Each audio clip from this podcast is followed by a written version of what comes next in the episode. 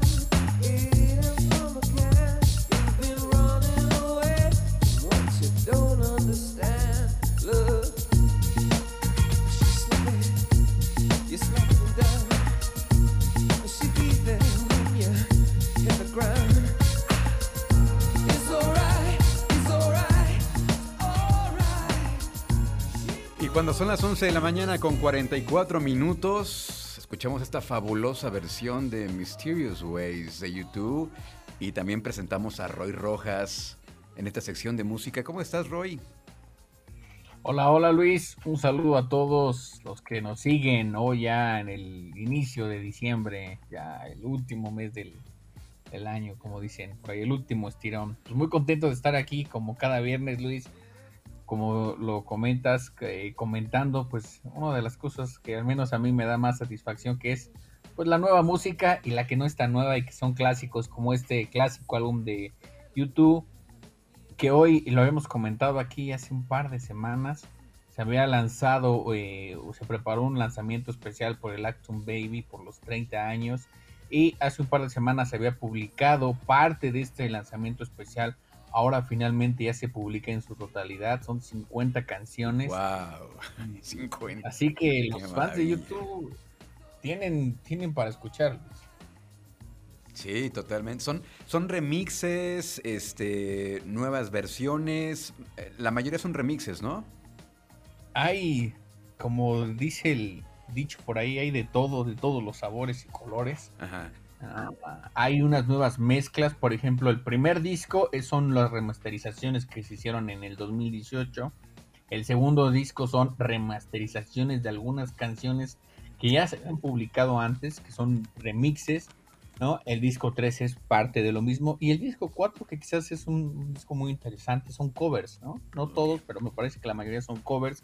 Hay un cover a Rolling Stones, hay un cover a Creedence, hay un cover a Lou Reed, en fin, está, está muy, muy, muy entretenido para los que son fans.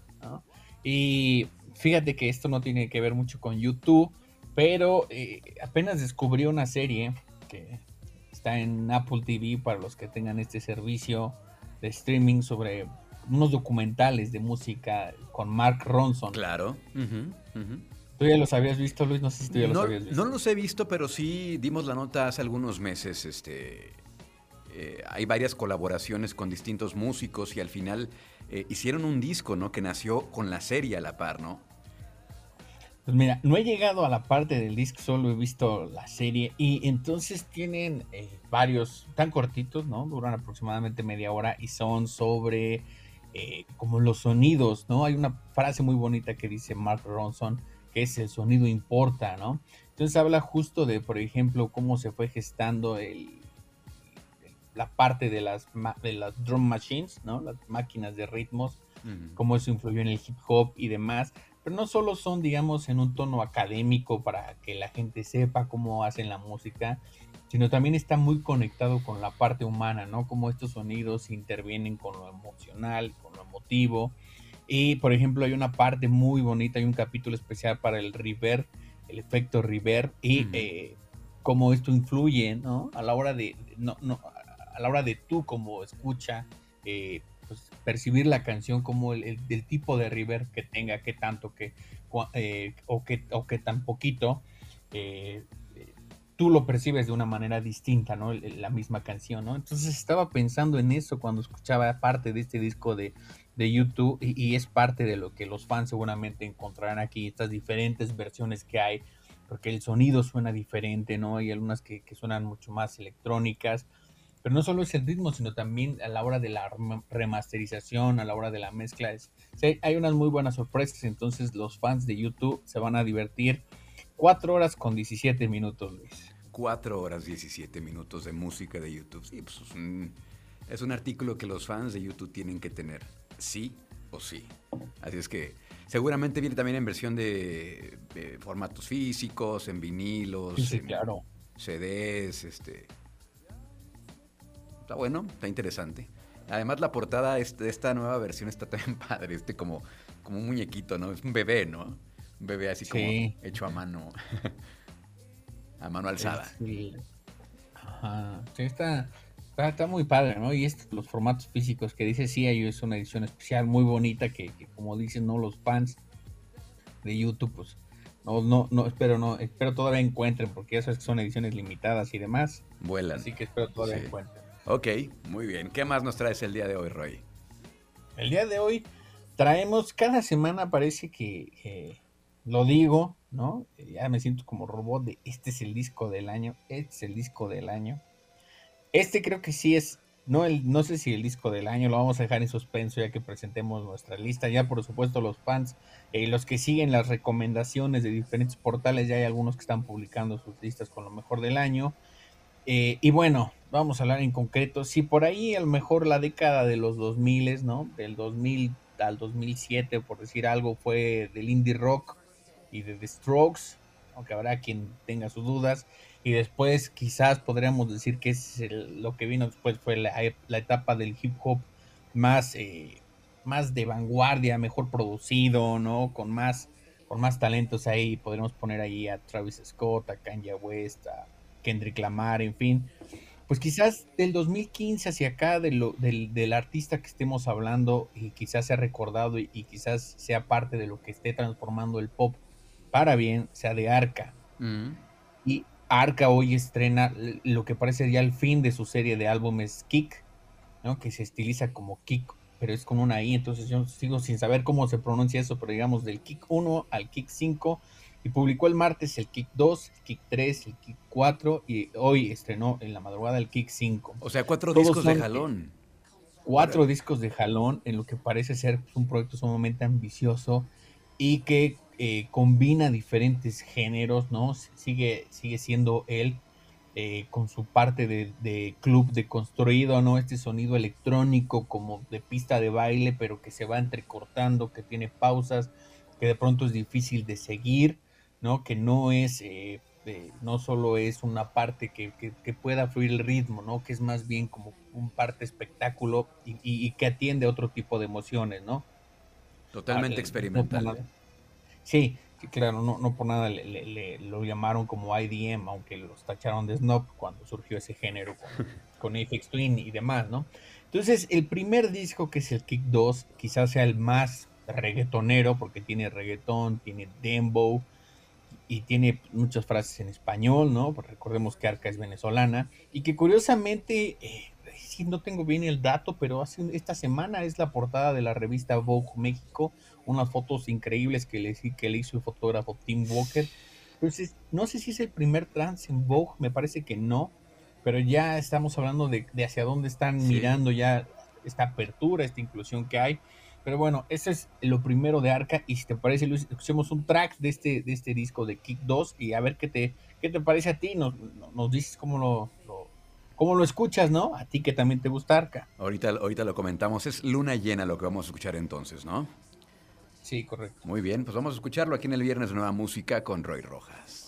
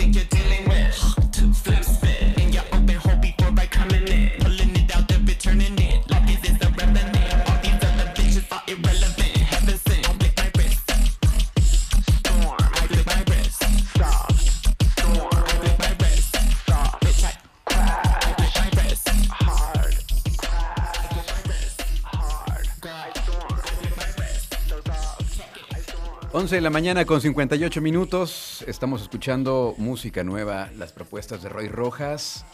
Eh, escuchábamos en el bloque anterior esta canción de, de Arca que nos, que nos proponías, Roy, y platicábamos fuera del aire del tema del reggaetón, ¿no? cómo, cómo es inminente su penetración por todas partes.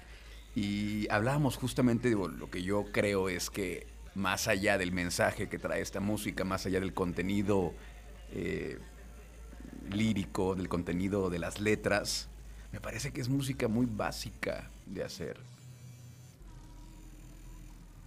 ¿Estás ahí, Roy?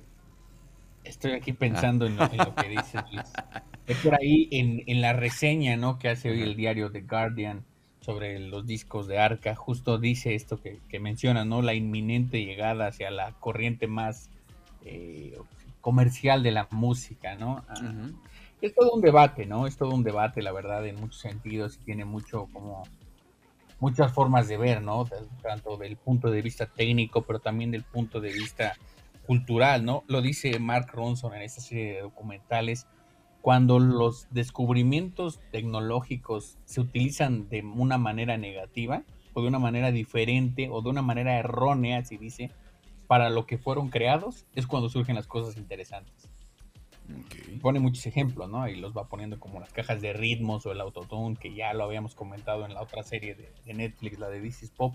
Y bueno, el caso del reggaetón es que creo que tiene que ver con, con una influencia eminentemente también eh, de, los sonidos africanos, ¿no? Que se mudaron de África a Jamaica y que llegaron a Latinoamérica y que tiene que ver hasta con el clima, ¿no? Con el clima del Caribe y demás. Y en algún momento ah, viajan por la cuestión de la migración hacia Nueva York. Es lo curioso, ¿no? Que viajan a Nueva York y ahí empiezan a gestarse, ¿no? Combinándose con algunas otras cosas y luego de ahí regresan otra vez a, Puerto Rico y luego ya de ahí como que viene este boom, ¿no?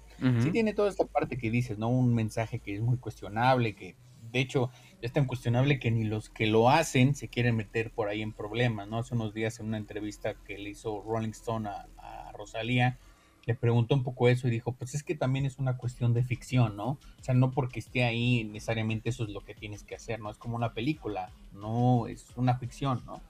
Es cuestionable, ¿no? Lo que me di cuenta es que ella no quería meterse en ese tema, evadió la pregunta y, demás. Creo que también, pues sí, es como todo, ¿no? Como dice esa frase que es, no hay malos géneros, sino malos intérpretes, ¿no? Entonces habrá a lo mejor quien los haga, de, que haga que el sonido sea muy repetitivo, muy monótono, sin propuesta.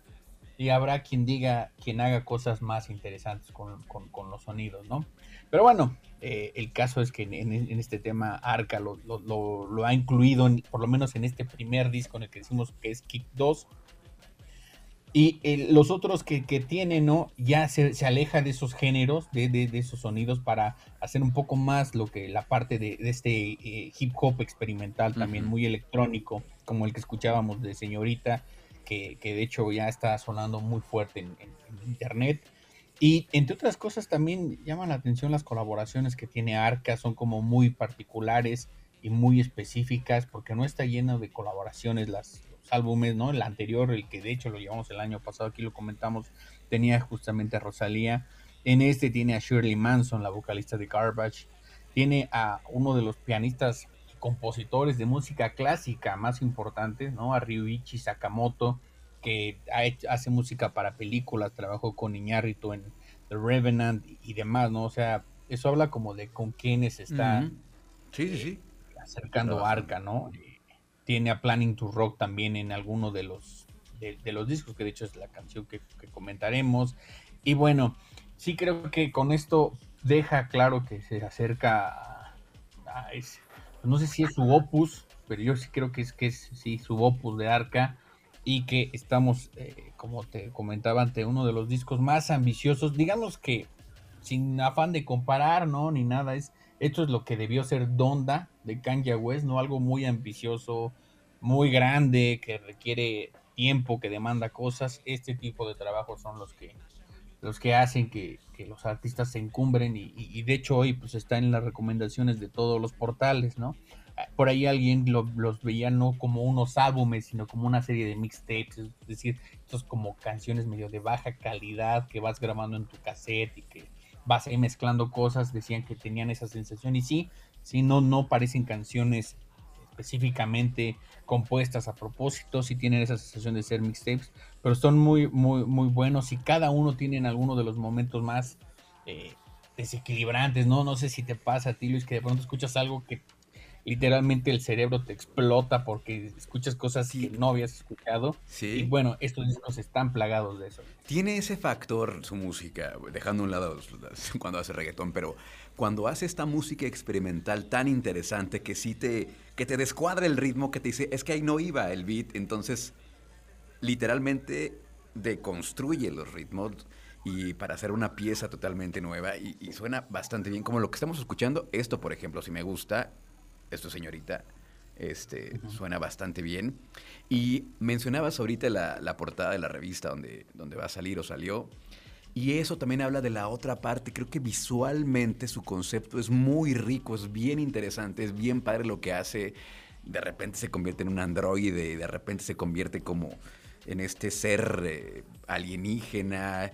Eh, la portada del Kick 1 está padrísima, con muchos elementos, cargadísima de, de, como de entre naturaleza eh, androide, muy padre lo que hace visualmente también. O sea, habla de un concepto global bien interesante y también, como decías, eh, hablando de con quién ha trabajado, no por nada, Bjork requirió de sus servicios para, para que le produjera también un álbum, eh, han hecho cosas juntas, o sea, es, es, sí es algo importante, es, es un artista muy completo, Arca, ¿no? Sí. Y, y que mencionabas lo del artista, quien quiera ver más de este trabajo, el artista que, con el que trabajó se llama Frederick Hyman. Es, de hecho, yo no lo ubicaba bien, ¿te acuerdas de ese trabajo que había hecho con Lady Gaga en sus anteriores portadas? También él, él fue el que le hizo las portadas. Entonces, tiene su página que es frederickhyman.com y ahí pueden ver parte de este trabajo y estas fotos de las que hablas que las portadas de, estos discos también están plagadas de, justo de lo que dices, estas pues, como ambientes entre futuristas totalmente. Totalmente. Vamos a escuchar entonces la canción que nos propones de esta eh, de, Arca con, con Queer. Aquí en el viernes Nueva Música, Roy. Aquí con Roy Rojas en este viernes entre online.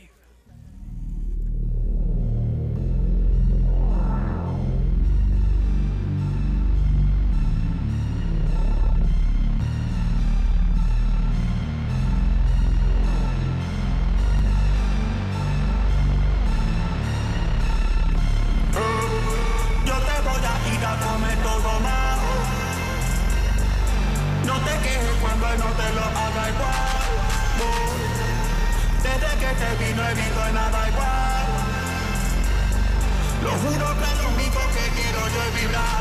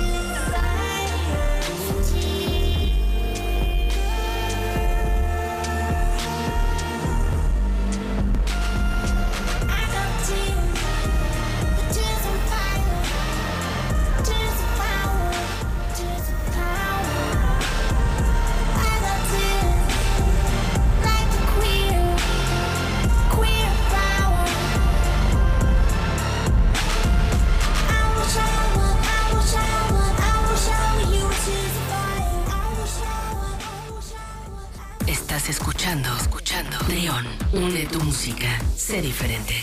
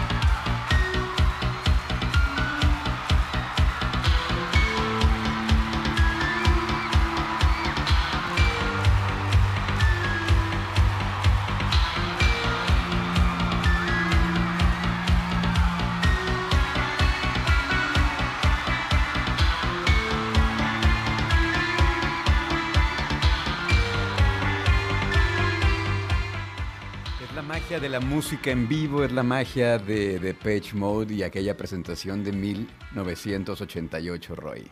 Sí, Luis, ahorita que lo dices, en ese año nací yo. Órale. Entonces ellos daban shows increíbles y iban haciendo apenas. Oh, está bien, está bien. El, pequeño Roy. Bueno, escuchamos a Page Mode porque así como YouTube y Nirvana y todos sacan sus estos álbumes eh, pues importantes dentro de su carrera y que con las nuevas tecnologías se van eh, pudiendo remasterizar, remezclar, etcétera, y que de pronto quedan olvidados. Supongo que a ti también te ha pasado, Luis, que quieres un disco, y pues ya no lo fabricaron, ya no lo alcanzaste, ya, sí. ya están agotados. Pues Depeche Mode acaba de, hoy se estrenó ya el DVD de nueva cuenta. Bueno, no se estrenó porque ya se había estrenado, ¿no? Pero vuelven a lanzar este documental y también concierto del 101 que era el cierre de la gira del eh, Music for the Masses. Y eh, hoy ya está disponible, y ya saben, eh, ediciones especiales, hay un Blu-ray y, demás, y vienen muchas fotos de esa, de esa presentación, ¿no? Incluso hay en su página, hay playeras con, conmemorativas, ¿no? Con esta portada en blanco y negro y, y la banda ahí como un póster un, excelente disco y una excelente presentación en vivo de, la banda, Muy bien. Sí, cuando son grandes bandas, cuando son grandes presentaciones, pues da para mucho y en unos 20 años van a sacar seguramente algún, algún otro concierto en una edición especial y, pues sí, es que tienen ya un lugar, un lugar muy especial dentro del gusto del público. Así pues, entonces sale el día de hoy esta, eh, este, este álbum en vivo. Sí, hoy 3 de diciembre, hoy lo publica la banda en... Ya está disponible para adquirirse. Eh, nada más hay que buscarle bien, yo intenté como ver en cuánto estaba el precio. No, no me dio chance. No, supongo que tienen mal, mal el link ellos en su página, pero hay que estar pendientes. Ahí tal vez a través también de su Instagram lo están promocionando, a lo mejor ahí está mejor el link. Pero eh, pues esto siempre da una muy buena razón para volver a escuchar el Page Mode. Muy bien, perfecto.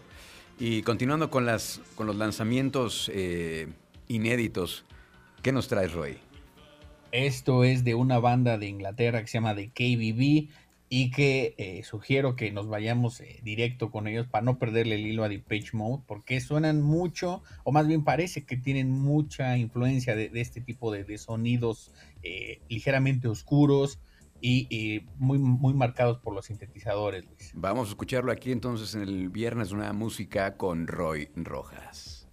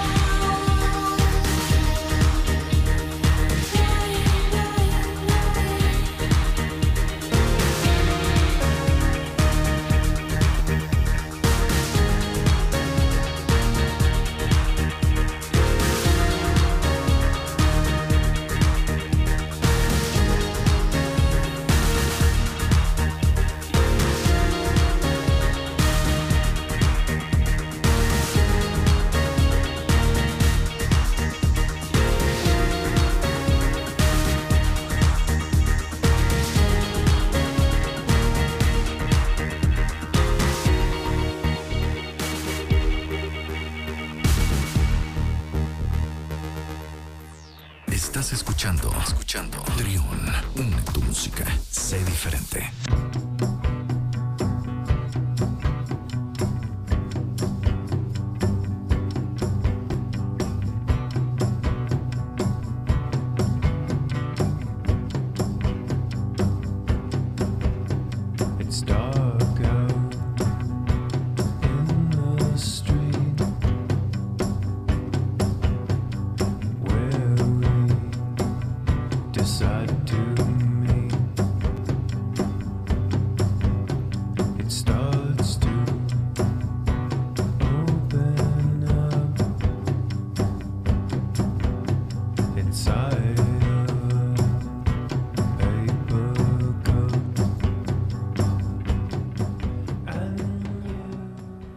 12 del mediodía con 50 con 25 minutos, perdón, con 25 minutos y llegando a la, a la recta final de esta colaboración con Roy Rojas, donde hablamos sobre música. Estamos escuchando eh, esto de Constant Smiles, Roy. Así es, Luis. Un, el álbum que se publica, se publicó hace unos días, se llama Paragons. Es parte de ya muchos trabajos que tiene Constant Smiles en su, en su larga carrera, ya tiene muchos años eh, componiendo música diferente porque lo que él va haciendo es eh, un poco de rock psicodélico, un poco de shoegaze, un poco de indie rock. Aquí está mucho más ligado a la parte del folk, ¿no? Y este sonido de música americana, como The War on Drugs o como la propia banda América. Y eh, como decía por ahí una revista de España, ¿no? Que muchas veces cuando estás este, en este mar de mundo de, lanzamientos y canciones nuevas y estrenos y se va perdiendo uno, una buena forma para no perderse y cuando uno tiene ya como sus ciertos sonidos definidos de lo que te gusta escuchar, pues es irte con las disqueras, ¿no? Y aquí hemos hablado de Sacred Bones Records, esta disquera de Brooklyn que tiene en sus filas a, a, a Pharmacon, por ejemplo, que tiene también a Lost for Youth, ¿no? Es una disquera muy que todo lo que tiene está como muy bien curado, ¿no? Y todas las portadas son eh, muy parecidas por, en su diseño, ¿no? O sea, las fotos son diferentes, pero tienen un diseño muy, muy clásico, ¿no? Tienen el, logo de la disquera y como las letras muy parecidas. Ahí si se dan una, vuelta por, por la disquera se van a dar cuenta. Eh, también tienen, por ejemplo, a John Carpenter, ¿no? Entonces, eh, esa es una de las... Ah, a Molkan Doma también, lo, que sí nos firmaron. Entonces, es una de las garantías, ¿no? Siempre como irse a esta disquera porque tiene cosas muy, muy, muy bonitas y eh, no todas eh, necesariamente oscuras porque tiendes mucho a la oscuridad, pero no todas son oscuras y entonces como decía este artículo, pues eh, cuando uno ve que alguien recién firma con esta disquera es porque vale la pena acercarse, así fue como yo llegué con Constant Smiles y curiosamente dice uno de los pocos discos que dice un LP grabado en 2020. Y sí, el, disco lo tuvo guardado durante un año, lo empezó a grabar justo hace un año y lo tenía ahí como detenido, ¿no? Supongo que tiene que ver con parte de, todas estas cosas relacionadas con la pandemia, justo como lo que escuchábamos anterior de, de KBB, esta banda de Inglaterra, eh, que también tenía su disco terminado hace tiempo y que por, cuestiones de lanzamiento, fechas, de mercado técnico y demás se publica. Pero bueno, eh, el punto es que se estrena eh, Paragons de Constant Smiles, un disco que, suena mucho en este tono de folk, que, que también tiene un poco de, de, shoegaze y que está muy padre para todos aquellos que les gusta The War on Drugs. de pronto quizás The National también podrían encontrar aquí un placer, ¿no? un gusto en esta banda y el disco Está padrísimo, ¿no? Está cortito, dura, son más o menos 10 tracks. Entonces, esa es nuestra última recomendación para hoy, Luis. Excelente. A mí me sonaba al principio como a The National, ¿no? De, pronto. Eh, sí, ¿no? Oye, pues, pues muchas gracias, Roy. Eh, mañana, no, mañana, el siguiente, el siguiente viernes nos escuchamos en punto de las 11.40 de la mañana para que nos traigas más recomendaciones, mi Roy. Y seguramente tendremos este ya clásico, ¿no? De, de lo que tenemos de lo que sonó durante el, año, haciendo esta, este listado de lo mejor del 2021 y seguramente ya empezará la siguiente semana, ¿no? Así es, ya, ya lo estamos armando. Eso es todo. Pues muchas gracias, Roy. ¿Cómo te encontramos en redes sociales? Eh, muchas gracias a ti, Luis, y al público que nos escucha. Eh, en Twitter, en Instagram y también en TikTok como, arroba de Radio Roy. Y por ahí Eh, también compartimos este programa en formato de podcast por si alguien se lo perdió o le gustaría recordar algo, algún dato, por ahí también lo compartimos. Excelente, pues muchas gracias mi rollo, un abrazo, cuídate mucho. Un abrazo y disfruten de la música.